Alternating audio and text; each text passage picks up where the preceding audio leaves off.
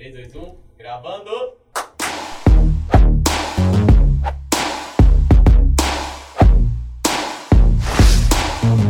Senhoras e senhores, estamos começando mais um Elipse. E aí, Manuel, tudo bem, cara?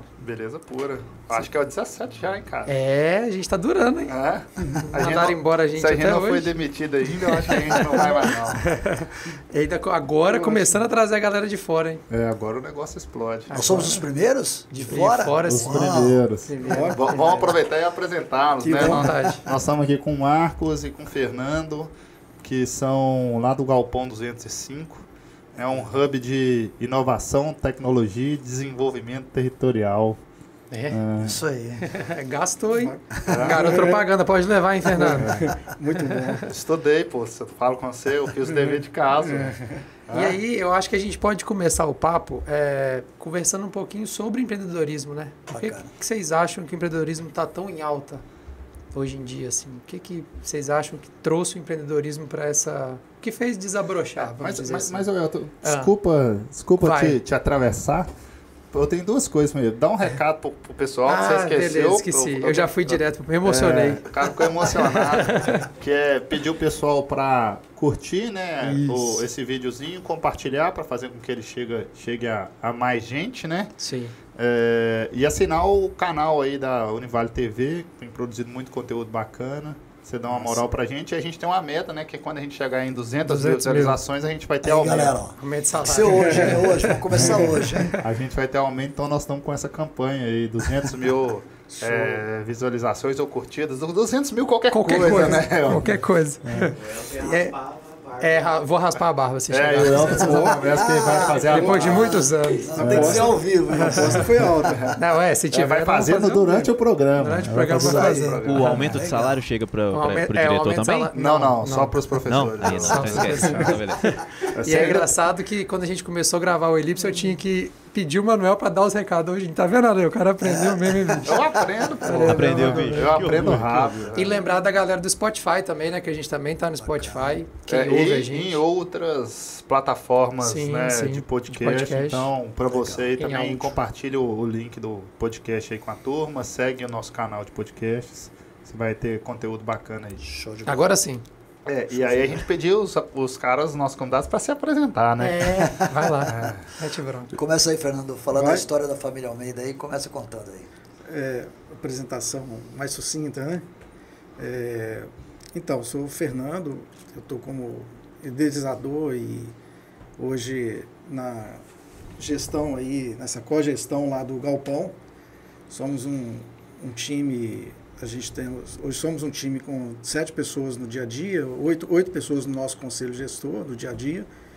E temos mais 18, caminhando para 20 pessoas no apoio, eh, no apoio a esse projeto, apoio direto, com, com investimento, participação mais direta ou indireta, tem uma turma legal. Né? É, o, eu trabalho com. Eu venho dessa. Eu, venho, eu sou psicólogo e também estou como. eh, ao longo de uma trajetória eh, empresarial né, com a família. E dessa trajetória empresarial, nós chegamos ao galpão. Né? A gente pode falar um pouquinho disso, mas inicialmente só uma apresentação sucinta. Então, Tá bom, isso aí. Depois eu É, eu, eu- o- o, o. Fernando é mais econômico, eu falo mais, então aí vocês têm que cortar, ao contrário.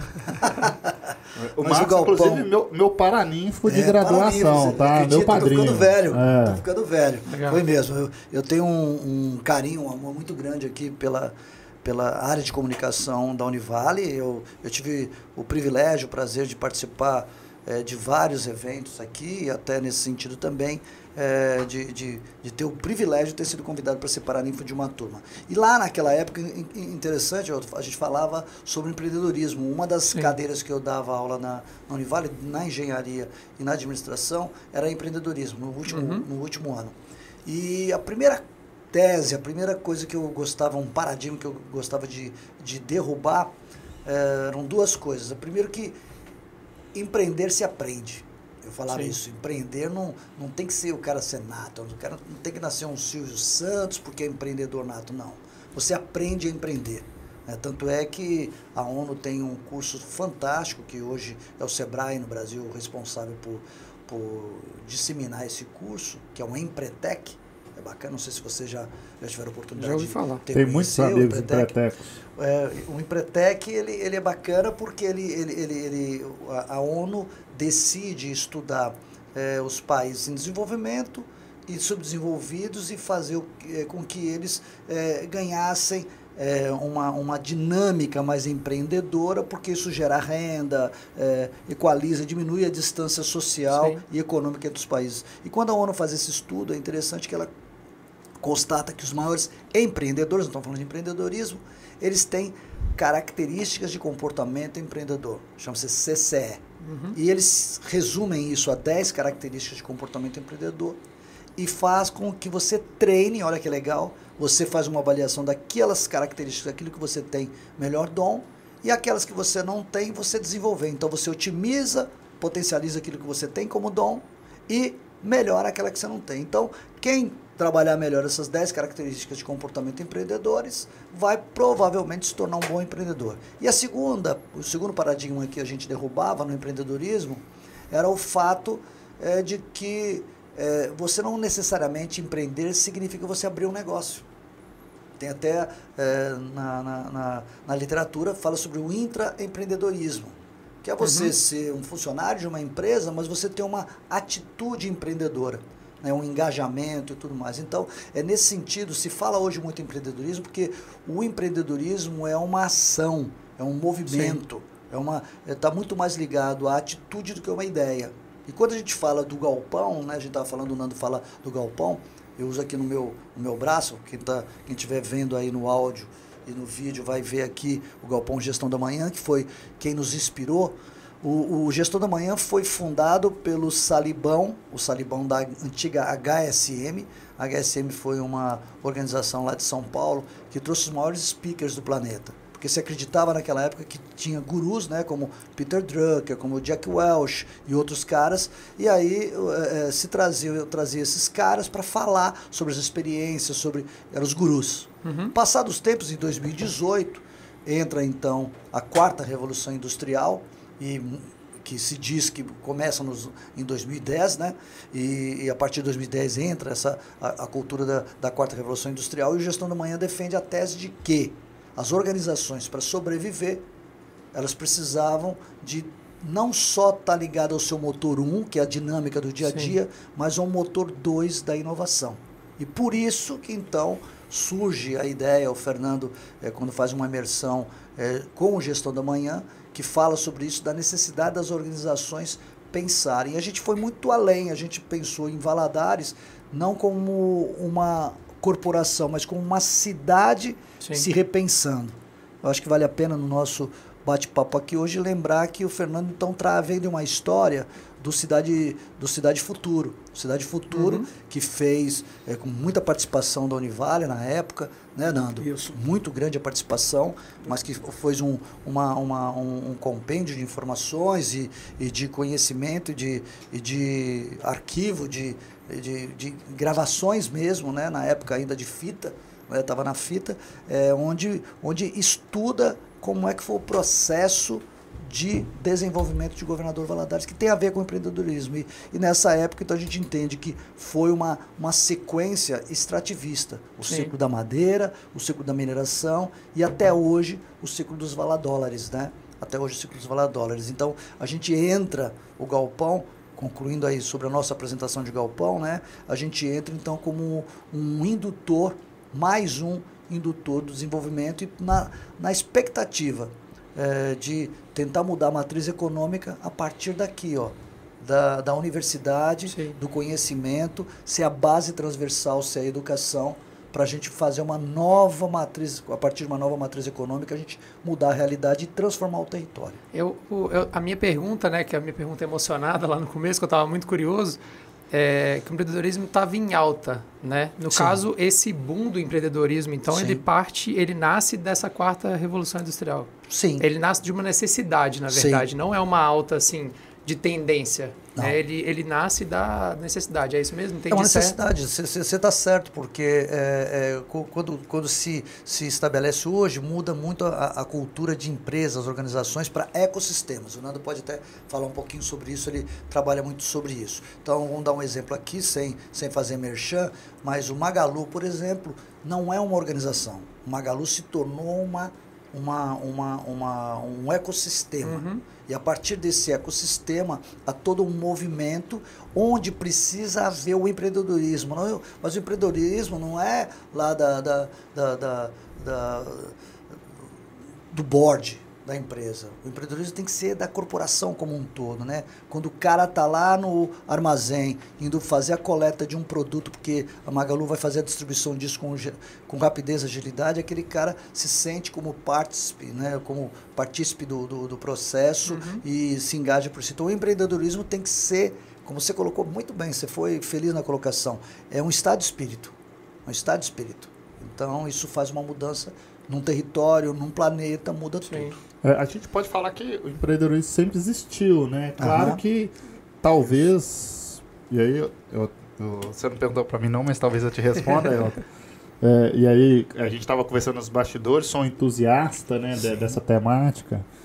É, talvez ele tenha ganhado escala, né? Como os próprios negócios têm ganhado escala É, e as colocado. ideias ganham escala Sim. com essa nova lógica da internet, a velocidade das coisas. Então, assim, ele saiu daqueles espaços que estavam muito organizacionais, né? E talvez por isso a gente tenha essa confusão de, de achar que empreender é abrir uma empresa, porque É. o empreendedorismo estava Uhum. nesses espaços e ele sai desses espaços, ou seja, ele passa por um, por um processo de disrupção, né? Aham. É, e começa a ganhar aí outros ares, né? É, mas, mas aí, Agora, a, a dicotomia disso é interessante, né? Porque essa, essa visão do Elton tá perfeita e a sua tá perfeita. É, quando você pega. é, vamos pegar na, na- na- na- nas redes sociais.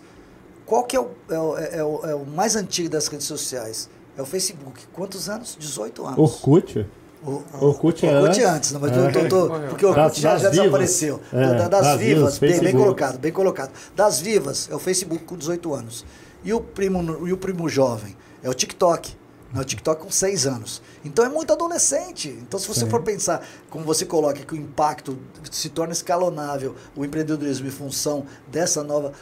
é muito jovem, né? Então, por isso que dá essa impressão que o empreendedorismo é mais jovem. Mas você tem razão. E, e você falou do TikTok, eu ainda vou além, assim, mostra o TikTok é um processo empreendedor do governo chinês, né? Porque ele é, um, Ele, é um- ele é uma rede social da China. Da China.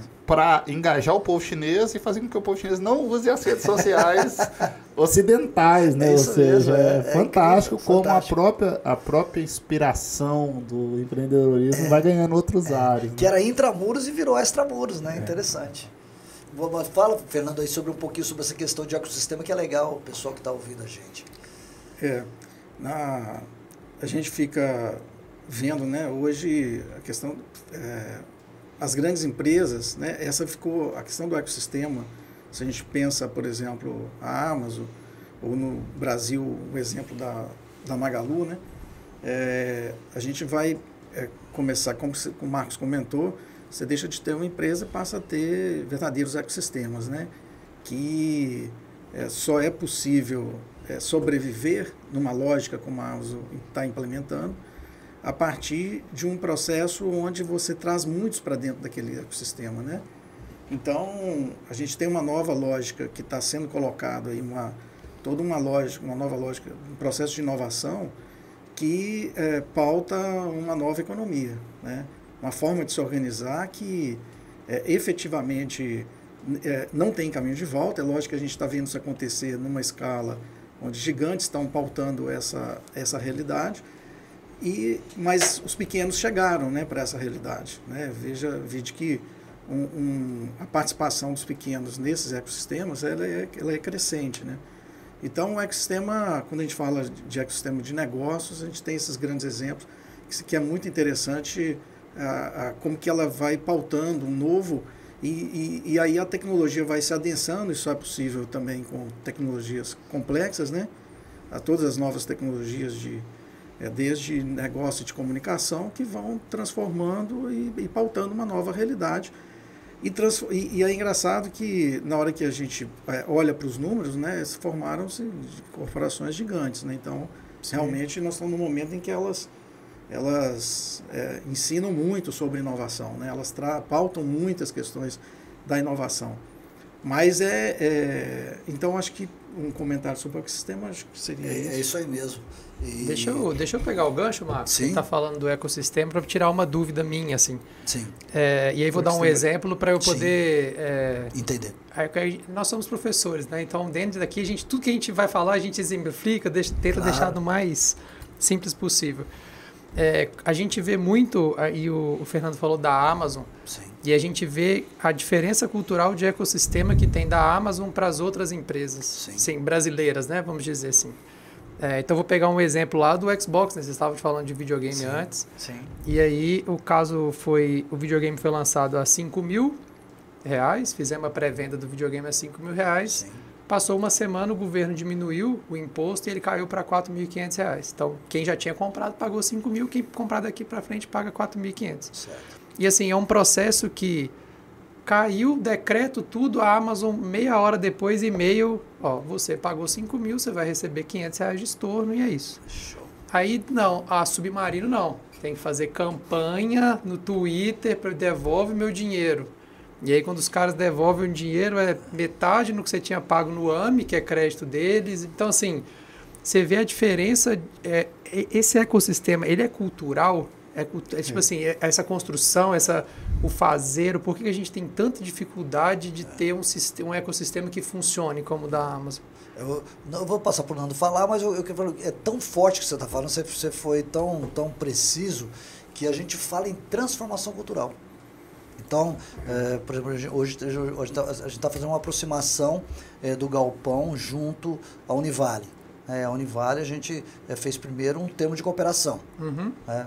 E, mas a partir de agora a gente vai fazer uma fusão, uma sociedade, uma joint venture, onde, onde a própria Univale vai fazer parte é, de um hub, de um hub, e mais do que isso, de uma Corporate Venture Builder, que é uma fábrica de startups. Então nós temos 3 mil alunos aqui, temos 800, vocês fazem parte desse grupo de 800 funcionários, né, entre professores, outros funcionários e demais, que é uma, é uma massa de Sim. inteligência coletiva e tudo mais. É, mas tem um problema, que é a questão da transformação cultural entender esse processo. Então, o que é, e isso é estatístico, tem um número é, que, se, que já está é, é, mapeado, que mais de 40% das organizações não conseguem se adaptar a essa transformação cultural, uma transformação digital e a um mundo, e a esse novo mundo por causa da sua cultura. Então, começa da cultura. Pode, pode complementar Sim. aí, Nando. É, a questão cultural, ela é uma questão decisiva, né, nas organizações, cada vez mais. Uhum.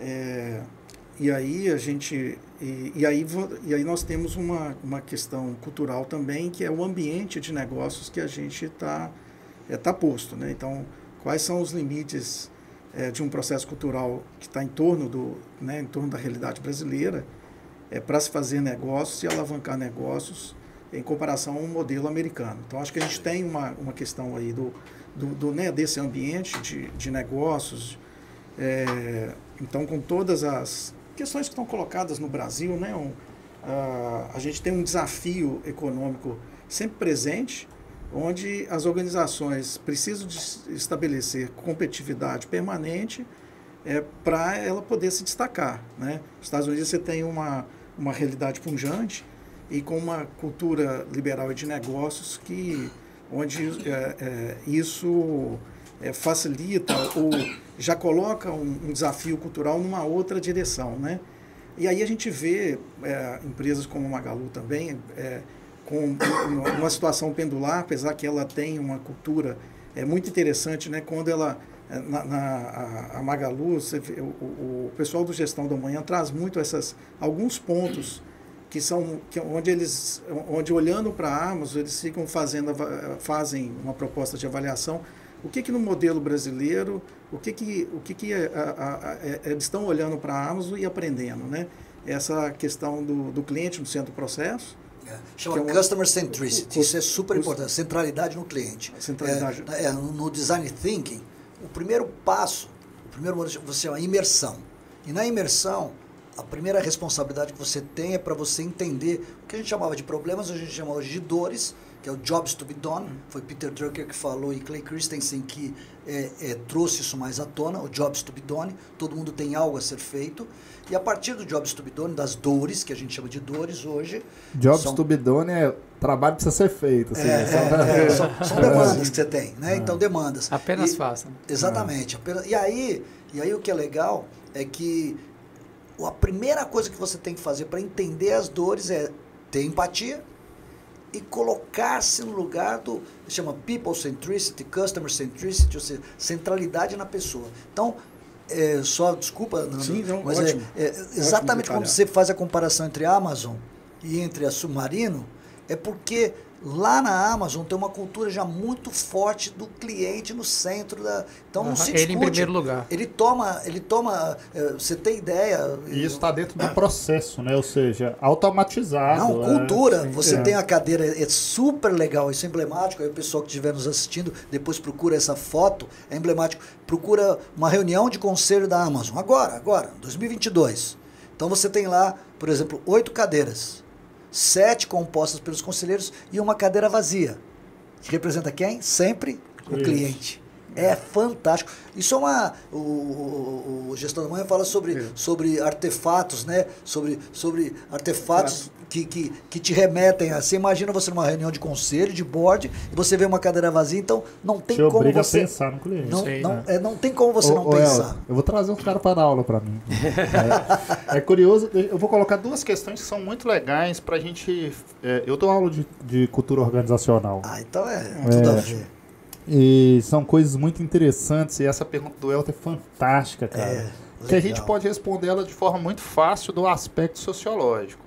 A gente tem um autor que chama Sérgio Buarque de Holanda, que é conhecido como pai do Chico, é, que vai falar das. Ele tem um livro que chama Raízes do Brasil e ele vai falar da nossa Constituição enquanto povo. Povo, é. Né, e da nossa constituição cultural, né? Ou seja, culturalmente nós queremos nos dar bem Uhum. em cima do outro. Ou seja, o cara, o Sérgio Buarque tá falando isso, a- a- o livro dele é da década de 70. É, ou seja, nós enquanto brasileiros, é, devido à nossa raiz latina, né, espanhola, portuguesa, a nossa perspectiva extrativista, né, de só tirar, só tirar. ou seja, a, a nossa colonização de tirar daqui, levar para a Europa, nós fomos aprendendo ao longo dos anos a nos dar bem, assim, a ser esperto. A nossa perspectiva de ser esperto é A coroa portuguesa, a coroa portuguesa fugiu para o Brasil, né, para não entregar, né? Então, É, Então, assim, a gente culturalmente, o brasileiro é isso. Então, se a B2W, que é uma empresa brasileira, faz isso, poxa, é isso, cara. Vou ficar aqui. Se o cara não me pediu dinheiro, velho, eu malei 500 Mas, conto mas cada um. é isso aí, é é outra, outra é, de ecossistema que tem muito cultural é o correio, cara. Tipo assim, a forma como o correio faz as. certíssimo. Aí você pega agora, é, vocês devem estar acompanhando a mudança de forma de entrega, né? O Mercado Livre agora tá É, qualquer que- pessoa que eu pode. Ia, eu ia falar justamente isso. Então, assim. E aí a gente vê. Então a gente tem esse as- do aspecto sociológico, poxa. É o sociológico. brasileiro, o brasileiro Não. é cultural. Cultural, né? cultural, cultural. e sociológico. E aí do aspecto organizacional. A cultura organizacional, se a gente for pensar a, a consolidação de uma cultura dentro de uma organização, ela é feita por tudo aquilo que vem de fora, né? Uma organização, se a gente for pensar no conceito até etimológico da palavra, nós estamos falando no encontro de pessoas, né? Então, assim, quando se encontram pessoas, todas elas estão trazendo as suas questões, né? E a cultura, apesar da gente falar de um encontro de pessoas, ela é, lógico, maior parte, ela é influenciada por uma pirâmide, né? Quem está em cima, ela é, ela Sim. inspira o restante. Basta a gente comparar. E se a gente está falando da Amazon, vamos olhar para as empresas de automóvel. Olha a Toyota e olha a Ford, cara. Você está falando de empresas que a gestão é completamente diferente. Mas por quê? A cultura oriental é completamente diferente da ocidental e isso vai mudar a forma de gerir. Só que dentro das organizações nós temos ó, os artefatos, né? nós temos ó, é, o- os que vão representar os equipamentos, que vão, aquela parte visível da cultura, né? E dentre elas os processos, poxa, os processos aqui. Então, assim, a Amazon, esses processos são otimizados, cara. É, é- e aí tá dentro da cultura o, o- o consumidor no centro. Ô, Manuel, Vai- você vai me permitir, eu vou, vou, vou comentar uma coisa. Eu, quero reforçar né, Elton e Manuel, para as pessoas irem con- conhecer lá o Galpão. O Galpão fica Uhum. Muito na legal. ilha, né, no número 205 da rua 16. É por isso que a gente chama Galpão 205, porque está no número 16, porque a gente se inspirou no Google. O Google tem uma área chamada Google 120, que era esse Google 120. Ele, ele era uma área onde os próprios funcionários do, da Google tinham que pensar de forma empreendedora e inovativa, disruptiva. E aí a gente, baseado nisso, criou. E o que eu acho legal, você falou de artefato, de cultura e tal, porque o galpão, nós tivemos o cuidado, o Lula, irmão do, do, do Fernando, que gosta de obra, junto com o Toninho lá, é, permaneceu, tem três pedaços de parede lá, pessoal, é, que é, são tijolos de um galpão dos anos 50, anos dos anos 50. Esse, esse pedaço de tijolo, um tijolo dobrado ali, é, guarda exatamente lá na sua essência, na base, então um artefato muito forte, a cultura, olha que legal, a cultura né, de quem? Da terra valadarense, né, do, do leste de Minas Gerais, que, que traz, que remete aos botocudos, remete aos portugueses invasores e que montaram ao pé do Bituruna o forte, que para isso então vem daí o extrativismo. Então a gente mantém ali na- no, no galpão aqueles artefatos daqueles três pedaços de, de, de muros de tijolos para lembrar do extrativismo da madeira, o extrativismo da mineração mica nos anos 50, né? É, para a indústria bélica, um mineral super importante e que hoje a gente está vendo Retirado, inclusive, aí. pelo exército americano. Exército americano. É. Saía daqui e ia direto para a indústria bélica americana. E depois que a gente cansou de exportar minério, começou a exportar mineiros, né? Para os valadólares, o ciclo dos valadólares, então, e o galpão. E ao lado, quem for lá vai ver que é muito emblemático, é o grande artefato nosso. Você tem blocos atuais, né, de concreto, com estruturas metálicas e tudo, para remeter à mudança e transformação. Então acho que isso que nós estamos falando aqui foi a pergunta do- foi brilhante aí que é, é, é o grande senão desse processo de empreendedorismo, desse processo de mudança, mutação, mutatis mutantes e tudo passa pela, pela questão cultural. É porque vocês ressignificam o, o artefato, né? O artefato, e a sim. galera, tipo É assim, o artefato imóvel, né? É, que é o imóvel, você ressignifica ele e dá um E a outro... própria ideia de trazer, né, assim, olha, é, nós temos que repensar isso. Repensar. poxa, é, nós Isso, temos que é. repensar. é. E é legal você falou da cultura organiza- organizacional, que era justamente isso que eu ia falar do correio, assim, porque eu fico puto, não tem outra palavra. E o Elton, o Elton consome muito online. Muito, online, assim, eu praticamente. É, se eu precisar comprar um, um detergente, eu prefiro comprar na Nossa. internet do que na rua, eu acho melhor. Interessante. E aí, é, o cara vai na sua casa três vezes, mas ele é incapaz de tocar em outro interfone e falar assim: que você pode receber Não te encomenda. liga, não te não te liga, liga. Você não pode ter o telefone do cara. Entendi. Agora o rapaz do Mercado Livre, que tá com outra, tá nascendo uma outra cultura, né? outra. O cara, quando você não atendeu o cara, bicho, o cara não para. Fala, velho, não tem ninguém. O que, que eu vou fazer? Esse novo ecossistema Que logístico. Quer que eu vou aí? Que Não tem jeito. É, É, esse novo ecossistema logístico é fantástico, porque é, a Amazon e o Mercado Livre estão competindo de forma muito feroz no Brasil, né? É, e o Mercado Livre há tempos tem mudado o seu sistema e basicamente virou uma empresa de logística. Sim. Né? É, o, o Mercado Livre com CDs espalhados no Brasil inteiro, o transporte É uma empresa de próprio. logística, você está É. certíssimo. O negócio dele É logística, como distribuição. O Peter falava, né? Qual o seu negócio? O negócio Distribuição. é, é distribuição. Distribuição. É. E aí eles mudam essa lógica, ou seja, cara, eu não posso depender das transportadoras. Né? Então eles aumentam a rede, cara. Então, assim, tem um Uhum. Monte de gente. Tem um monte de gente precisando de trabalhar. Eu vou criar centros logísticos Isso nas aí. cidades. Ó, eu vou numa loja e falo, cara, você quer ser um centro logístico do Mercado Livre? Né? Esses dias, cara, eu fui no, no. Eu tava no bairro Vila Isa com o Fabiano, que é o dono da loja da TSW lá, um grande amigo, ele vende online pelo Mercado Livre. Sim. Ele precisava entregar, entregar um quadro, falou, cara, vão ali comigo rapidinho, eu preciso ter, postar esse quadro. O cara foi numa portinha, cara. Uma portinha lá Colocou. no Vila Que Isa legal.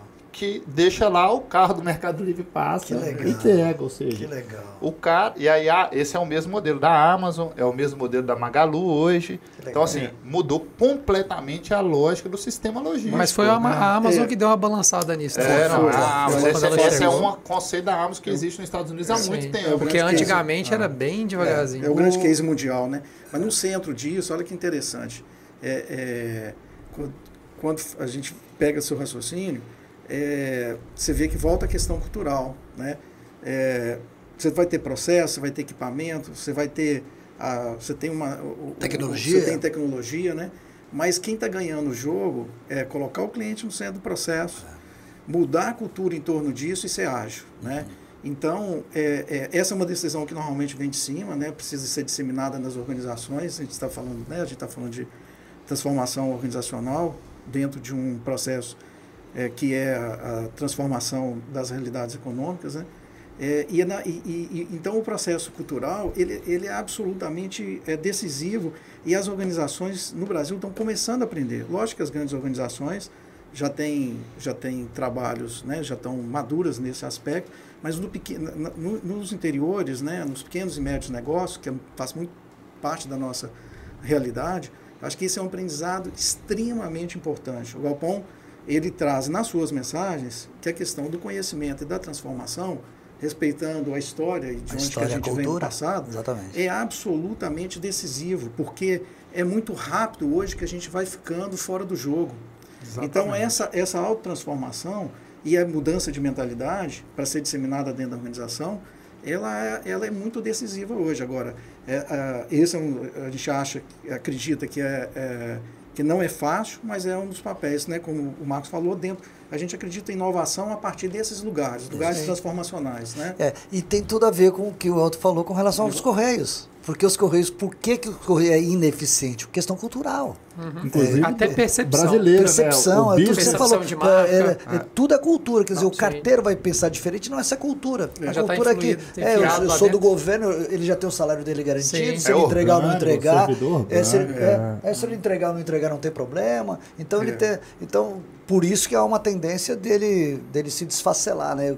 O, e, e, provavelmente vai ser adquirido ou pela Amazon ou pela, ou pela Magalu. Alguém vai comprar e vai mudar essa, essa realidade, a cultura. É Porque curioso. se não muda, a cultura morre. Isso também é, é interessante. Quem não mudar a cultura, né? Olivetti não percebeu que, que o, os personal computers iam acabar com a máquina de datilografia. Não percebeu. Ela tinha que ter tido um movimento para isso. A Kodak não percebeu que que filme fotográfico ia deixar de existir porque ia vir a câmera digital. E a gente sabe tantas outras histórias, né? A que... Nokia, poxa, a Nokia, a Nokia, Nokia. Com, a tela, com, a tela, poxa, com a tela sensível ao toque. Não é? é, não é? Então, são, são, são cases que a gente tem que, que, que mudam. Agora, interessante, voltando à questão da Amazon ainda e dos Estados Unidos, eu, eu também, como professor, além de empreendedorismo, dava planejamento estratégico. Uhum. E um uhum. dia desses, é, eu tomei um verdadeiro chute no saco para falar a verdade, porque eu sempre acreditei nesse modelo de planejamento, onde tem um PDCA, você planeja, organiza tal. E uma professora da, da Virginia eh, University, ela, ela, ela veio com uma tese sobre, sobre o, os modelos de planejamento e como é que, quando o, o Nando fala de, de rapidez, de acelerar e tudo mais, é, ela, ela vem com a seguinte tese do chama causation e effectuation. O causation é esse modelo que eu sempre dei aula aqui na Univale, de, de, ter, as, de ter uma metodologia, de fazer a coisa certa. Então, ela gosta de dar o exemplo, é como se você for receber em casa e for fazer uma, um, receber essas pessoas, for fazer o prato e você decide fazer uma, uma, uma lasanha bolonhesa. Então você vai pegar a receita, você vai comprar os ingredientes, com o seu dinheiro você vai lá no seu supermercado, compra os ingredientes, traz, acompanha a receita, vai fazer. Então, esse é o modelo convencional de planejamento. O que, que a nova dinâmica, a nova cultura da tecnologia e inovação exige que você faça? A gente fala muito bootstrap, ou seja, é uma coisa é, fazer com o que você tem. E aí ela dá o exemplo, essa mesma professora fala, de você abrir a geladeira, aí você vê lá que você tinha um espaguete que você tinha feito, tinha um pouco de creme de leite, tinha lá um, uma ervilha e tal, e aquele, aquela lasanha bolonhesa vira um espaguete, um espaguete lá é, é, é, é que ela vai fazer com que tenha. Então, qual que era o objetivo? Era receber bem aquela visita, né? Sim. Alimentou, alimentou. O papo rolou, rolou. Então, então faz com que. Então, entre o causation e o effectuation, faz com aquilo que você tem. É daí que surge né? a lógica do, do mínimo produto viável, que vai surgir toda a lógica. Isso, do... aí vem toda a lógica do mínimo produto, é. que chama MVP, o mínimo produto viável, você faz com que você tem. Né? É. E, e, e procura ser ágil. Por quê? É melhor você tentar 10 vezes errar 9 e acertar uma do que você ficar tentando. E a gente volta lá naquele negócio do empreendedorismo, né? É muito mais do que ter ideia, é você realizá-las. Sim. né? Isso que é o difícil. Vamos. É, deixa, deixa Fala eu, aí. eu, eu tenho um caso que eu gosto de falar, eu falo isso muito com os meus alunos, porque é como algumas ideias que colocadas em tempos diferentes mudam a lógica. Então, assim, a gente está falando da lógica do logística Sim, da Amazon, sim, né, que tem mudado os business, os, o varejo é verdade. como um todo, né? Verdade. Tanto o varejo físico como o varejo Incrível, né? Mudou online. o varejo, né? A logística mudou o varejo, a logística Incrível. mudou o varejo. Mas é, como a Amazon aproveita uma estratégia já existente. Porque é, a Coca-Cola fez isso no seu projeto de expansão global, no início da década de 80. A Coca-Cola poderia ter pensado em várias formas de expansão global, através de, pensando nos quatro P's do marketing lá, Sim, e ela falou assim, cara, a melhor forma de trabalhar a expansão global, considerando os quatro P's, é no P de praça. Porque para eu trabalhar a expansão global, eu tenho que distribuir o meu produto em todos os lugares do Pra ter planeta. consumo. E aí, na- no início da década de 80, a Coca-Cola traba- investe milhões, maior investimento da Coca-Cola na pra história, distribuição. Para o plano de distribuir Coca-Cola em 80% do terreno Do planeta. do planeta. Olha que incrível. Então, poxa, nós estamos falando, tipo assim, não é uma invenção da Amazon, né? É essa lógica Sim. de você mudar o seu negócio a partir de um P de praça, a partir de uma lógica de distribuição, a partir de um processo logístico. Tá lá no início da década de 80. Você sabe, você sabe o que, que me deixa muito feliz isso? Ah. Quando você fala de logística, eh, o design vem muito atrelado, porque quando você pensa na logística, por exemplo, você está falando da Coca-Cola, se você for tomar um café, tem um autor, Rafael Cardoso, que é do, do design, Sim. que ele fala é, quanto mais logística tem, mais interface você precisa criar para as pessoas terem contato com essa. né, na hora que. Desde que colhe o café até ele chegar na, na xícara, tanto de interface que a pessoa vai ter que ter contato, né? O design está em tudo, cara. Todas. E isso eu fico assim. Eu falo no alto. isso, eu falo, É, eu o falo é isso. tudo. O, o, o processo de design thinking né, é, um, é um processo. O design é. E é o um fazer também, projeto, é, o você fa- pensar é, o projeto, como que é, a pessoa vai é uma visualizar aquilo, vai né? lidar com Cara, aquelas interfaces. Isso é tão né? louco que olha o que a Apple fez recente. Ela tomou a decisão de tirar da sua caixa a tomada carregadora, porque para manter a tomada na caixa, a caixa tinha que ter o O dobro da carregador, altura. o carregador. E se a caixa tinha o dobro da altura, ela ocupava o dobro do espaço dentro dos containers. E isso fazia com que o transporte e a logística fosse cara. Olha que loucura. Então, para reduzir o preço da logística, a Apple reestilizou a partir do design a caixa. A caixa do iPhone hoje é a metade da altura. Olha que legal. Para caber mais caixa dentro do container e ela transportar o dobro de iPhone no container pagando o mesmo legal. preço. Mas Que aí legal. vai entrar naquela dualidade de discutir essa coisa da centralizado no consumidor, né? Porque se, se a gente for entrar nisso aí, a E gente vai vai... no design de novo, né? Porque você Ah. precisa de design nisso para poder reestilizar e tudo mais. É, não qualquer marca pode fazer isso. Sim, a Apple pode, sim. porque ela não vende o celular ou o carregador, ela, Ela vende, vende aquela coisa ela vende o cultural. status. Então, É isso aí. Eu queria, é, até porque a gente tem é, uma visão do empreendedorismo muito deturpada, né? A- ainda mais com as redes sociais, como as Sim. pessoas lidam com o empreendedorismo, né? deixa eu fazer uma pergunta direta. Eu- Vai- eu- não, é porque Deixa, é- deixa bravo. É porque eu, eu queria dar um exemplo, ô Gustavão. Eu queria que o, eu queria que o Gustavo é nosso. Ele participa de todos os assuntos. Chega aqui, Gustavo. Chega, vem aqui do meu lado. Gustavo, É. Vamos lá.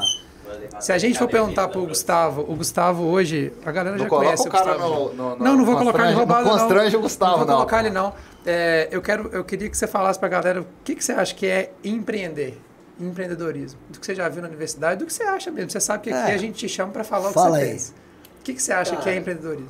Eu, eu, eu acho que empreendedorismo mesmo é igual eu tava ouvindo, como, como que chama mesmo? Marcos. Você tá baixando, Marcos. só não tá aparecendo no quadro, não. Vai É. aparecer no quadro? Eu, eu, eu acredito que eu tô no aberto, falar, pelo você menos. saber você tá pelo menos no aberto eu devo estar. Aqui eu devo estar meio cortado, deixa eu ver. Mas eu sempre te deixo um pouco de teto aqui. Eu acho que é mais do o engajamento da pessoa, né?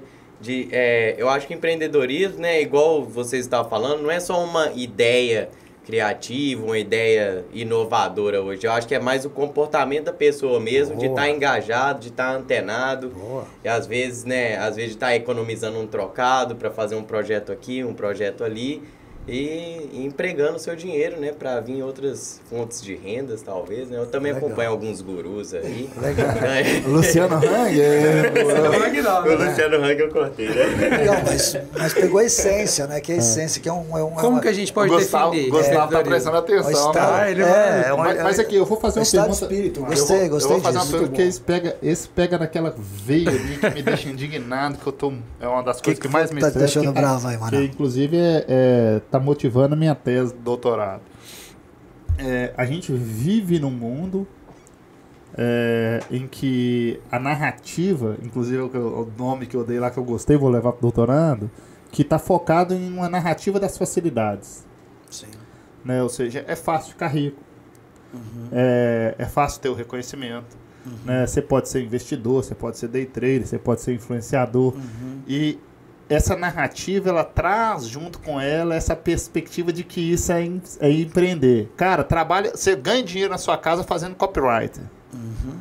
Né? É, é como que, que quem está trabalhando nesse ecossistema de empreendedorismo, como quem está pensando no desenvolvimento territorial, é, é, consegue lidar com, com essa lógica, porque é uma lógica que deturpa completamente o que nós estamos Sim. falando de empreendedorismo, né? Assim, é, e eu falo isso com os meus alunos, porque eu, tenho alunos que abandonam a faculdade para ir trabalhar em algumas Muitos, empresas, Muitos. para ir trabalhar em algumas empresas, uma empresa local que uma hora eu vou tomar o processo deles aí, porque Só tanto não falar que eu o nome. falo deles, né? Que fala com os alunos que eles não precisam faculdade, né? Que eles podem ganhar grana sendo gestor de tráfego, que eles podem ganhar grana sendo copywriter, que eles não precisam aprender nada além da técnica. É, e que isso é empreender, poxa, empreenda, trabalha na sua casa fazendo anúncio para mim. E eu falo com os meus alunos, ó, vocês não estão entendendo que vocês estão sendo usados, poxa, você tá ganhando seu dinheiro aqui pro cara lá ganhar 10 vezes mais, você não tá sendo empreendedor não. Né? Pelo contrário. Né? Então, como trabalhar essa loja né, com esse conceito deturpado de empreendedorismo que tem estado cada vez mais na boca das pessoas nas Então, redes então sociais? para isso a gente precisa definir assim. Vocês conseguem definir o que, que é da forma mais simples o empreender, o empreendedorismo?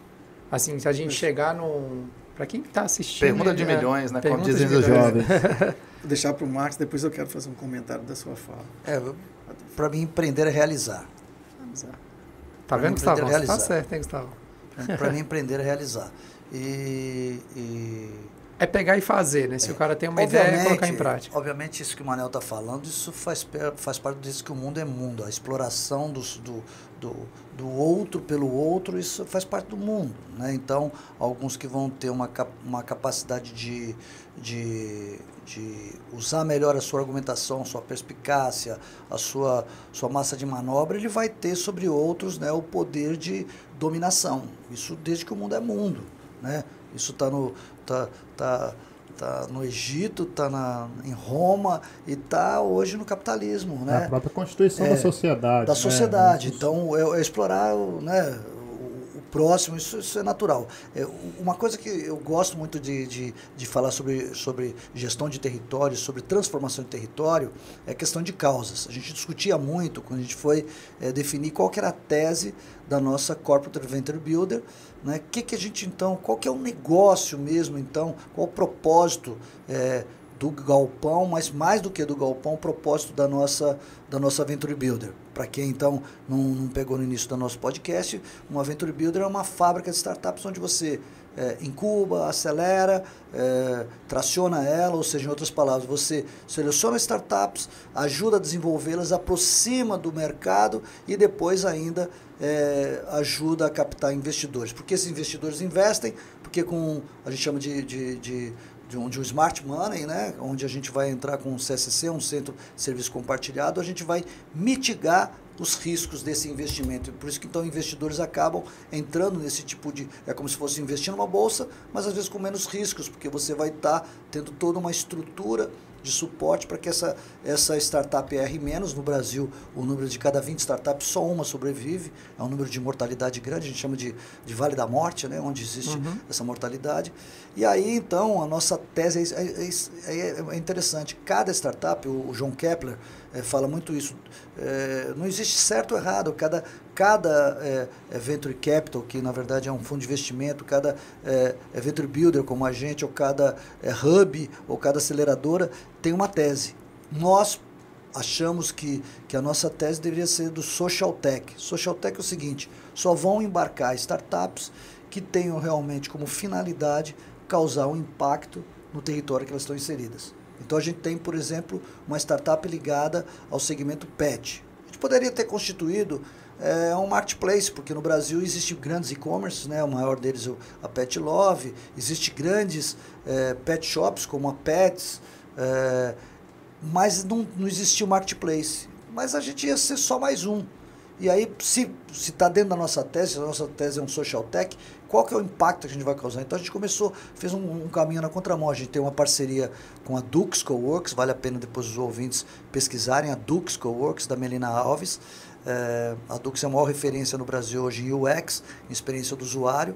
Então ela passa é, da visão que qualquer negócio, quando você faz lá a visão das dores, você estuda o problema, então você monta na sua arquitetura do, do- quando você vai estudar o seu projeto de negócio, você tem que entender com o cliente no centro, como o Fernando falava, né?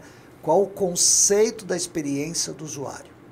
E aí, quando ela falava, o que, que o usuário pet quer? Ele quer, ele quer ter essa facilidade, mas o que, que impacta ele? O cuidado com o pet. E aí a gente trabalhou no bem-estar entre pets e pessoas. E aí o que, que a gente construiu? A gente pesquisou e descobriu que, apesar de não ser uma dor latente, é o que o Steve Jobs sabe, fazia, né? O que você às vezes não percebe, mas está por trás daquilo que você sente necessidade. O que mais magoa um, um pet lover é ver animal abandonado. E aí nós fomos descobrir que o Brasil tinha 30 milhões de pets abandonados. Que isso representa saúde pública, leishmaniose, etc e tal. E aí então o que a gente construiu? Construiu um ecossistema pet, onde eu agrego qualquer eh, pessoa que esteja nesse ecossistema, como assim qualquer pessoa, qualquer empresa. Então, nós criamos um marketplace onde entra indústria, entra, mas entra a dona Chiquitinha lá que faz um petisco para gato e ela quer ser inserida no marketplace. Então ela se credencia, tem uma curadoria, treina ela, ensina ela. Tem uma senhora que quer, tá à toa, mas está bem de vida, ela quer caminhar com o cachorro. Então ela, ela quer ser uma, uma, uma, uma dog walker. Ela entra na plataforma, ela aprende a ser e ela começa a prestar serviço. Então é um marketplace inclusivo. Então você começa a mudar o território. Porque você começa a dar oportunidade de geração de emprego, renda para qualquer pessoa que queira entrar naquele universo. Mas o que, que é mais bacana? A gente criou uma moeda social. Parte desse dinheiro é revertido para quem? Para ONGs e associações de proteção de animal. Porque nós vimos que as ONGs e associações no Brasil abrigam menos de 200 mil. Desses 30 milhões, menos de 200 mil. Então, onde está o problema disso? Então, causa e efeito, né? Diagrama de Chikawa. Fomos lá e enxergamos que o problema, então, era dar subsídio. Mas também, se só dá dinheiro, não tem jeito. Tem que ser um Sim. criança esperança. Aí a gente monta todo um sistema também de curadoria, onde as ONGs e associações se credenciam, passam por um processo de mentoria e recebem o dinheiro por parte, inclusive você, você, nós, quem quiser doar, escolhe a entidade que é mais simpática a ele para fazer, como criança esperança. E aí esse processo. Então, o que, que é fazer, então, transformação do território? É você criar um envolvimento no ecossistema. Nós, por ser social tech, optamos por isso. Então, eu poderia ter na minha, na minha, na, na nossa corporate venture builder, ser, a gente ser é, é, varejo e só ser marketplace, mas não tinha uma causa. E a gente acha que o impacto positivo é que faz a diferença. E assim são as outras startups. Você queria complementar alguma coisa, Fernando? Não, só no. é, que você aprofundou aí nas informações né, do, do nosso posicionamento do Galpão, que é bem importante, a gente pode até puxar outros aspectos. Pode falar. Mas voltando, aí, aí, sem, sem adentrar ainda no galpão, voltando nessa questão do, do, do empreendedor, é, fazendo um link com o que o Marcos estava aí é, Eu fui resumido econômico, né, Nando? Foi, é. Foi econômico, né? Falou que é realizar. Empreender é realizar. Ah, É, Amplia e, a isso gente, aí. é, e a gente sabe que, e aí é importante desmistificar algumas coisas, que eu acho que tem níveis do processo empreendedor, né?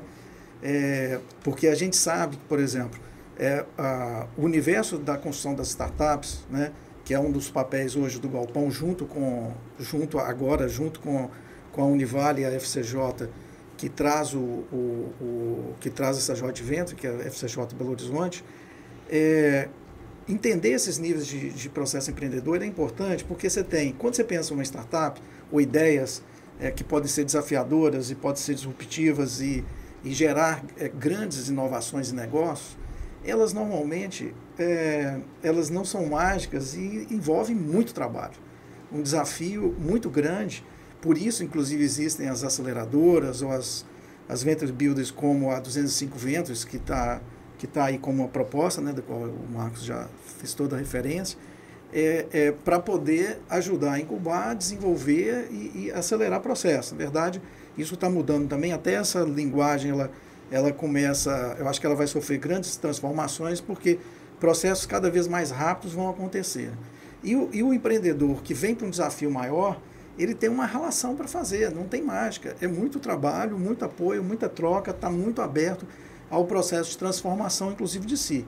Ô, Fernando, é até E- interessante, né? Porque a gente, senão a gente parece que está falando aqui só, só até uma coisa, é, utopia e distopia, né? A gente parece que está falando só sobre tecnologia, startup e tudo mais. Mas, para quem não sabe, Fernando, a, a família Almeida tem 62 anos no varejo e vamos falar do, do empreendedorismo convencional, né? Que existe, né? Então, acho que você está falando aí com toda a propriedade o que é empreender e uma, e uma empresa sobre, sobreviver no comércio de Governador Valadares durante 62 anos, depois de dois anos de pandemia, né? Então, é, você É. está falando dessa dificuldade que quer Sim. empreender, que é sangue, suor e lágrimas, É, né? se você for pegar o pequeno e médio empresário na, na nossa região, a gente faz parte né, dessa, é, dessa categoria, né, somos lá da, da loja Forto, é, é, o desafio, como o Marcos falava, o desafio é enorme. É, e você, por exemplo, nós nos beneficiamos nesse momento de uma cultura centrada em cliente. Para a gente é muito claro na nossa empresa. É, e comenta isso, Fernando, que a, a mudança da, da- da sobrevivência de vocês foi exatamente essa mudança cultural. Porque nós estamos falando ligado à tecnologia,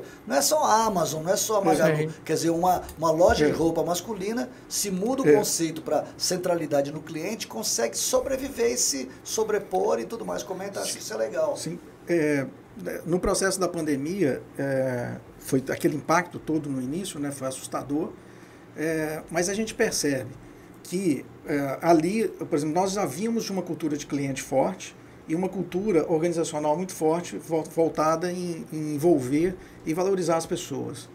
É, mas muito da transformação digital, a gente devia muita coisa.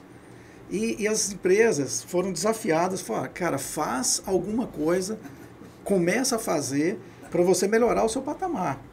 É, no nosso caso, a gente teve a vantagem de ter uma cultura já ali bastante azeitada.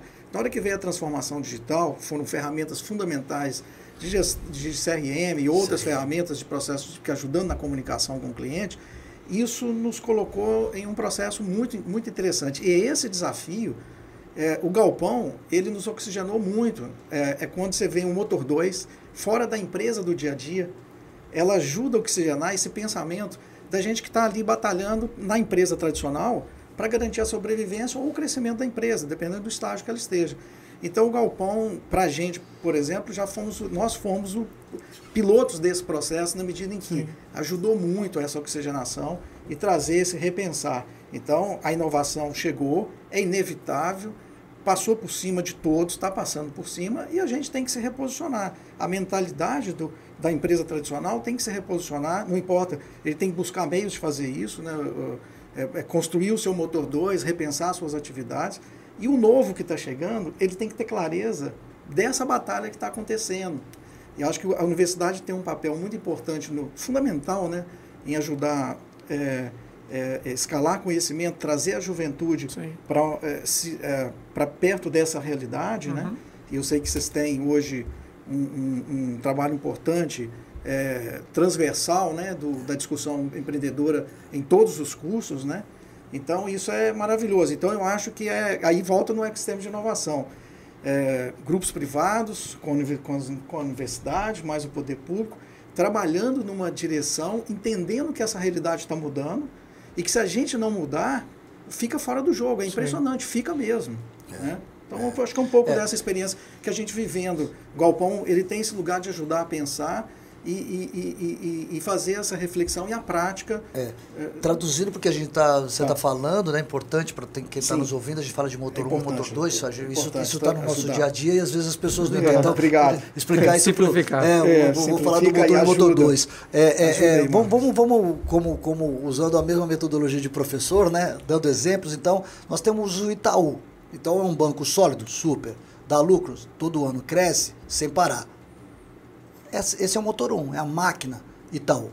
Mas o Itaú vai sobreviver? Não sei. Então ele tem que criar um motor 2 de inovação para repensar tudo que está acontecendo quando, quando o Manuel falava sobre, sobre a mudança da cultura do mundo é, financeiro, as fintechs e tudo mais. E aí ela cria, ele cria o Cubo. É uma referência hoje, que é um hub de inovação do próprio Itaú. Então o Cubo do Itaú é o motor 2 e o Itaú propriamente é o motor 1. Bradesco, Entendi. o Bradesco é o motor 1. O, o, o cubo do Bradesco chama-se InovaBra. É, o BMG, por exemplo, o banco aqui de, de mineiro, né? O BMG, o motor 1 é ele, o motor 2 é a Bossa Nova, que é um que é, o, que é uma, uma, uma Venture também. Uhum. Então, esse motor 2 sempre. E aí o galpão se inseriu aqui para isso. Por exemplo, uma cooperativa agropecuária se ela está querendo pensar em inovação, não precisa montar, ela, ela, ela busca o galpão para ser. A Unimed quer repensar, então, seja na saúde, seja no agro. E a universidade, por isso que a gente achou fundamental a universidade estar. Tá, porque é, esse podcast, vocês, né, essa, essa, vocês professores estão antenados, vocês, vocês, vocês, uhum. vocês estão muito antenados, então traz para toda uma massa pensante essa reflexão e a possibilidade de a gente mudar a realidade do nosso território. Resumindo, então, eu vou, ser, eu vou dar um, vou complementar a descrição de empreender do Marx é realizar inovativamente, com inovação.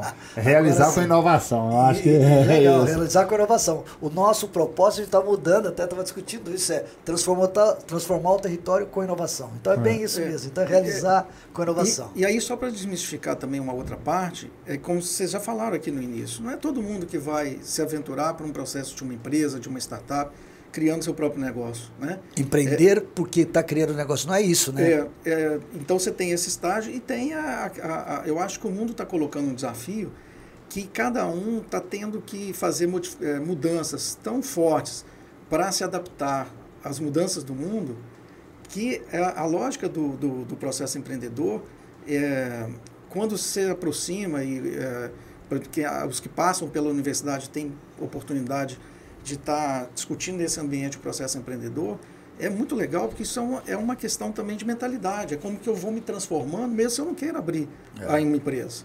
É. é como que eu sou, é como que eu tenho ferramentas para me transformar numa direção de um mundo que está em transformação e é avassalador, não vai é. parar. Né? Então é, é, é, é, faz parte hoje, a gente pode dizer assim, talvez seja um exagero, mas eu acho que faz parte de ferramentas da sobrevivência. Assim. É, a gente é. pode, é, é, isso, por isso eu acho que é importante a gente desmistificar essa ideia de que inovação está relacionada só à tecnologia. Né? Exatamente, não, não, é só é. tecnologia. É, por exemplo, se eu mudo a forma que eu dou aula, exatamente. eu estou inovando. Né? Então, não, assim. o, o, fato de você, você pode usar tecnologia ou não, tal, mas ela está presente tanto no mercado convencional como no mercado tecnológico e tudo mais. E acho que é legal, fica isso que o Nando falou falou agora desses estágios, fica bacana pro Gustavão, né? O Gustavão aqui, se a gente for fazer um ADR com o Gustavão, é. É, é, legal, Gustavo, porque quando você fala de engajamento, né? Quer dizer, você pode eternamente estar aqui dentro né, da rádio e fazendo o seu trabalho, mas só o seu, você falou, o seu estado de espírito, esse fato de você estar engajado, né? Se isso aqui está acontecendo é porque você está aí nas coxias, atrás das coxias, fazendo o seu trabalho. Então, é, é, é esse seu engajamento, você está empreendendo. Se você um dia vai ser dono de uma rádio, né? Isso é, É, outra é. coisa, né? É um outro estágio que pode estar no seu, no seu, no seu imaginário, no seu futuro, na sua, na sua forma de pensar. Mas você já é um cara empreendedor por estar aqui, por estar nessa vibração, nesse, nessa vibe aqui com a gente, faz, ajudando a realizar. Eu fiquei, eu tava com uma conclusão na cabeça, Legal. mas no- quando vocês forem falar, a gente foi conversando, ela foi mudando um pouco, então vai virar uma pergunta. Ah, Empreender é indissociável de inovar ou não? Tem Hoje é. como empreender sem inovar? eu acho que no mundo atual não mais. Num, num, num, num, num- num passado recente, 10, talvez 15 anos atrás, você empreenderia sem, sem inovar. Inovar não é uma questão mais de estratégia. Inovar é questão de sobrevivência. Sem inovação, não Entendi. sobrevive. Então, empreender sem inovação hoje é indissociável, na minha opinião. Sim, Isso é concordo. opinião. Aprender com resultado é indissociável. Né? E aí? Tem mais bom, pra vocês, se a né? gente ficar aqui, Ah. É. conversa não acaba. Eu vou, eu, eu vou. é, eu gosto muito de falar com, com. Eu acho que assim, o papo é muito legal porque eu falo muito, muitas coisas que nós conversamos, que eu falo em sala de aula. Legal. E quando a gente fala de inovação, é, eu, eu, eu, sou, eu sou venho da comunicação, e aí da comunicação eu fui para relações públicas, das relações públicas eu fui para o marketing. Legal. E eu, inclusive, acabei não fazendo o Empretec, porque na época que, eu, que me convidaram para o Empretec, eu estava estudando na Fundação Dom Cabral. Ah, que legal. E aí eu falei, Nós fez Dom Cabral também, né, Dan? Foi. é, inclusive eu falo que a. Dom Cabral pegou uma picareta, abriu minha cabeça, enfiou um É. monte de coisa lá, depois costurei e falou, agora você se vira com isso aí. né, porque a, a formação lá é, é um negócio fora do comum. Legal. Da vestibular. E aí eu, eu falo muito com os alunos que assim, vocês ficam focados nessa coisa de, de empreender, como se empreender fosse só ganhar dinheiro, ou Isso se é legal empreender falou, fosse, fosse só abrir a empresa, mas você trabalha numa agência, né? Eu falo isso para os meninos da publicidade. Você está dentro de uma agência. Você vê que o processo dentro da agência, que faz, por exemplo, é, o caminho do briefing até o profissional de criação, tá um caminho longo, você vê ali que tem ru- ruídos nessa comunicação e você desenvolve uma forma do briefing chegar de forma mais clara ao profissional de criação, você está inovando, você está Inovando, empreendendo, você está criando Isso aí, olha processos. que, olha que exemplo legal. Então, é, Tá vendo? falo- É, uma, é- é exatamente um processo. Não, não- porque as pessoas acham que inovar tem, tem alguma coisa a ver com startup. E startup é muito específico. isso tem que ser uma coisa escalável, né? replicável. Não é. Às vezes você está. Adorei esse. Você esse- está esse- transformando um esse processo Adorei um interno processo. dentro de uma organização. Isso. Você está inovando, você está De novo a ver com design. É um, é um redesign do, do processo. do processo. Né? Processo. E, e aí, é, a minha pergunta é assim: a gente está falando então de um hub que está focado em empreender, né? Está focado em ajudar com que o nosso território se desenvolva a partir de uma perspectiva empreendedora e inovativa, Não É. mais extrativista. não mais extrativista, que, que isso é, é importantíssimo, né? É, romper com esse histórico extrativista da nossa região, né? E, e como é esse processo para as empresas ou para os jovens empreendedores que buscam essas soluções chegar até o galpão, né? Eu acho que é, isso é importante. Então, você, você falou da cooperativa, da Unimed, que são empresas tradicionais, culturalmente tradicionais. Como que é? Vamos supor, sou João lá na cooperativa, quer, quer trabalhar um processo dentro da cooperativa, quer inovar, quer criar um motor 2. Isso. Como que é esse processo? Isso, o- isso, isso, o motor 2 é o galpão, o galpão motor 2, onde ele agrega. Então, a gente gosta muito de fazer uma figura de linguagem, de novo aí, como o Elton falou, é pegando um aquário. E Nós temos lá é, símbolo- o símbolo do aquário. O aquário vazio, ele é uma caixa de vidro. Mas quando você coloca pedra, plantas, água e os peixes, ele vira um ecossistema vivo. O galpão, então, é um ecossistema vivo, onde a gente coloca ali pessoas no centro, e aí vem as ideias, vem os projetos, vem os investidores, se torna então um ecossistema vivo. Então, quem quiser pensar hoje é, em inovação, tem um lugar para buscar, que é o galpão, que é é, na realidade, numa tríplice hélice, que é, que é conhecido na, na, no- na- na- na- literatura da inovação, nós somos o elemento privado desse processo. Mas tem que se dizer aqui, a gente poderia terminar esse nosso podcast sem, sem citar as outras iniciativas importantíssimas. Iniciativa pública, né? O governo hoje municipal teve um movimento extraordinário, muito diferente de muitos outros lugares. Nós temos um parque científico e tecnológico, né? porque pouca gente conhece, pouca, poucas pessoas têm o conhecimento disso lá na antiga casa do, Mr. Mr. Simpson. Exatamente, a casa do Mr. Simpson, perto lá da, para quem lembra, é, tá, tá perto lá da, da, da, do shopping center, naquele Cucurilto, uma área de 13 mil metros quadrados, lindo, um, um, lugar lindo, bonito. É quase um parque, né? Quase é um ninguém conhece, lá é, é um lindo. Parque, é um parque científico, tecnológico, inovação. Agora a secretária é professora aqui da Univale, né? A Bia, a Beatriz, e que está levando lá um, um, sistema de coworking. Então, quer dizer, está abrindo espaço. E mais do que isso, é, o Poder Executivo levou um projeto que levou para o Legislativo e apoiou. Então, hoje, Valadares é uma cidade que abriga a, as iniciativas de tecnologia e inovação. Se tiver lá no seu, no seu objeto que é, é relacionado com inovação, tem incentivo fiscal. Então não é só Sudene não. Então a prefeitura tem feito nessa tríplice hélice o papel de poder público fantástico. Então tem que se deixar registrado aqui o papel do poder público. As academias, sensacional. O que, que eu vou falar aqui dentro de, da, do, do nuvem, né? O núcleo de, né, o núcleo universitário de empreendedorismo, que já se pensa Aqui, aqui a Univale há muito tempo, a FCJ quando foi conversar com a gente falou, poxa, é, vai dar muito certo porque esses caras já pensam em empreendedorismo. Uhum. Interessante como está é. associado empreendedorismo e inovação. É, eu acho que pode ter, precisa estar tá empreendedorismo e inovação, mas inovação não existe sem empreendedorismo. Pegando ainda, voltando à sua resposta, voltando aqui. Então bom. nuvem é fundamental. O nuvem nasce em 2017, nós estamos falando cinco anos de jornada.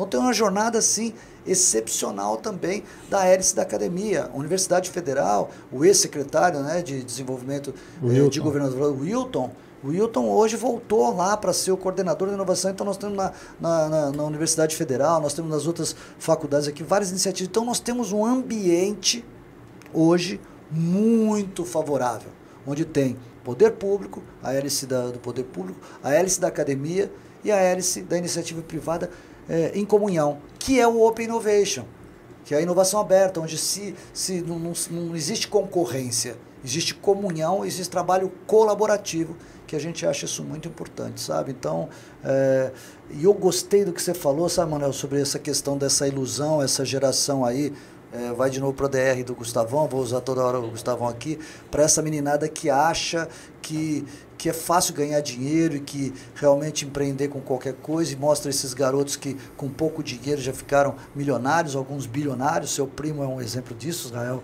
É, as pessoas não sabem que o Israel estudou muito, né? Estudou é, economia lá na, UF, é, na UFMG, é, era um aluno brilhante. É, e era, e era, e era, era um trader, né? E, e, interessante, tem um livro que vale a pena vocês anotarem aí, chama do, do Israel, né? Chama Empreender Dois Pontos, né? A arte de se fuder todos os dias e não desistir. Esse é o nome do livro dele e que conta bem essa trajetória e como você precisa focar, como você precisa ralar, que foi o que o Nando falou, né? É, o processo de você é, empreender, ele nasce num estado de espírito, numa forma de se engajar e de, e de realizar e vai crescendo à medida que você vai tendo é, segurança, autonomia. É, todos nós podemos né, arriscar ter um negócio, que não significa empreender, é também empreender mas o empreender, a gente continua nessa, que foi a, filosoficamente todo o tema desse nosso uhum. podcast, né, e que fecha com essas questões todas que a gente acredita que a gente está cumprindo nosso papel pequenininho, nós somos é. só mais um, um um partícipe desse processo de desenvolvimento de Valadares, a gente acredita. Eu eu eu eu estava 10 anos fora, eu como muitos valadarenses, né? Eu sou paulistano, mas tive o privilégio de ser homenageado com o título honorário de cidadão valadarense. Hoje me sinto muito mais valadarense do que qualquer é, outro valadarense. E por ser um valadarense, como muitos valadarenses, eu fui para fora para buscar informação, tecnologia e conhecimento, mas volto para casa, volto para Valadares, volto para o meu território. Eu saí de Valadares, mas Valadares nunca saiu de mim. Uhum. E eu voltei para exatamente contribuir da minha cota de contribuição, pequena contribuição, para a gente fazer esse, esse lugar maravilhoso, bonito, é. gostoso é. de se viver e, por que não, de se investir e, e, e empreender. Né? É, Marcos, aí a gente só, só é, rapidamente é, completando, é, você já abordou isso no início, só reforçando, né, como que esse lugar da inovação hoje, ele ajuda a trazer é, toda uma possibilidade, todo um caminho da transformação do território, que é um propósito também do, do Galpão, né? É, é, ficou até a, nós temos uma, uma frase nova lá. É, transformar o território com inovação. Transformar o território com inovação. Numa segunda fase, mais à frente, o Galpão tem que ir por fases, né? Numa segunda fase, inclusive a discussão do empreendedorismo social deverá fazer parte da, Forte. da, nossa, da nossa pauta. Mas é, vamos, vamos por etapa para etapas. contribuindo com o território de maneira sólida, concreta. Essa é uma discussão de foco que a gente tem lá hoje, Certinho. que o Israel Salmen foi fundamental, traz uma mentoria para a gente fazendo essa discussão e como que é importante. Isso é um ambiente de muita troca, né? Você vê que é, é, um cara desse patamar veio para trocar com a gente e ajudar a pensar o galpão e a gente está aqui para Um valadarense apaixonado também, Israel. De orgulho pra gente. é. E aí, Manuel, vamos partir pro fim, né? Porque a gente falou que passava rápido, né? Então já estamos aí com uma Puxa. hora, um pouquinho mais de uma hora já. Eu acho que assim, é, é- é falar pro pessoal, quem quiser encontrar o Galpão, né? Rua 16, número 205. 205. Ah. Mais redes sociais, como, como que o pessoal pode contatar É vocês sempre lá? o, o- a partir do nosso site, né? É uma plataforma www.galpão sem o tio 205.com ou .com.br, os dois domínios são nossos. E depois todos, todas as, as redes, né? LinkedIn, estão todos relacionados com Galpão 205, vai sempre nos achar lá. Bacana. A de vocês também, se vocês quiserem passar também, a pessoal de vocês, Tá bom? É talvez vocês Marcos falam um ponto pouco. Medrano de Almada, mas só vai entrar com Almada, aí você acha no LinkedIn, acha no, em todo, todas as redes sociais também. Eu, eu sou mais velho, né? Eu sou 60 a mais, tem que ter o coroa. Eu tenho até Facebook ainda, tá? É, E você, meu, Fernando? meu contato, a gente tem o, eu vou, o galpão, podemos, é, fernando, arroba, galpão205.com, que é, que é o e-mail, né?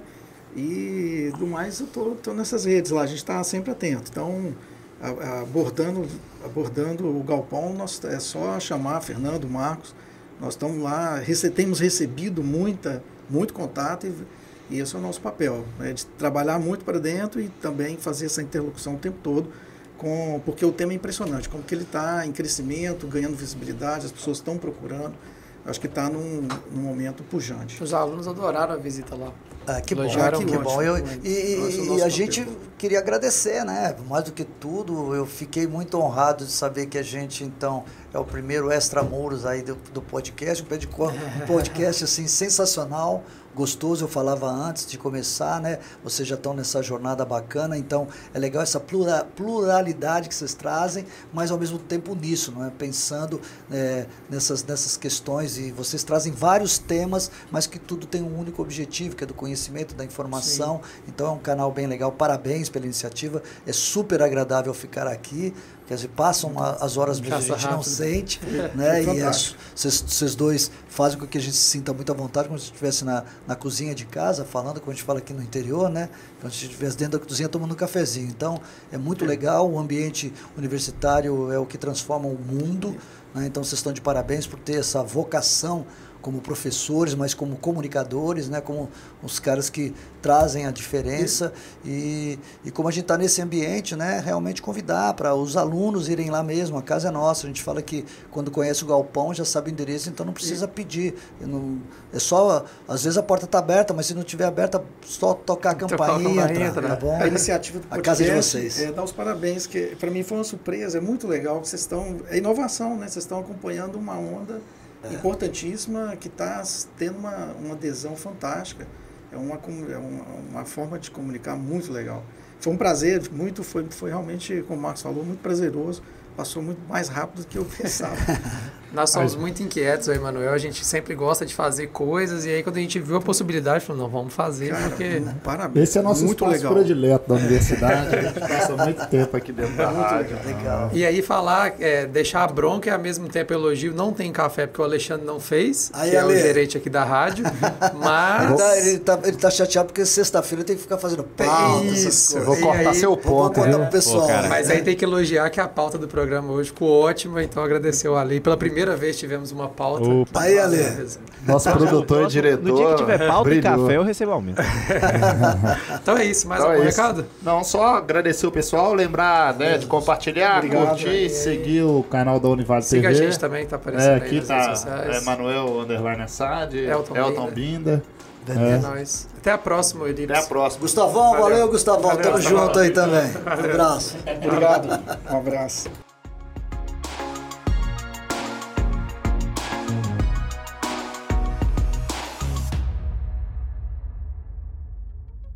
Este podcast foi produzido pelo Laboratório de Rádio dos cursos de Jornalismo e Publicidade da Univale.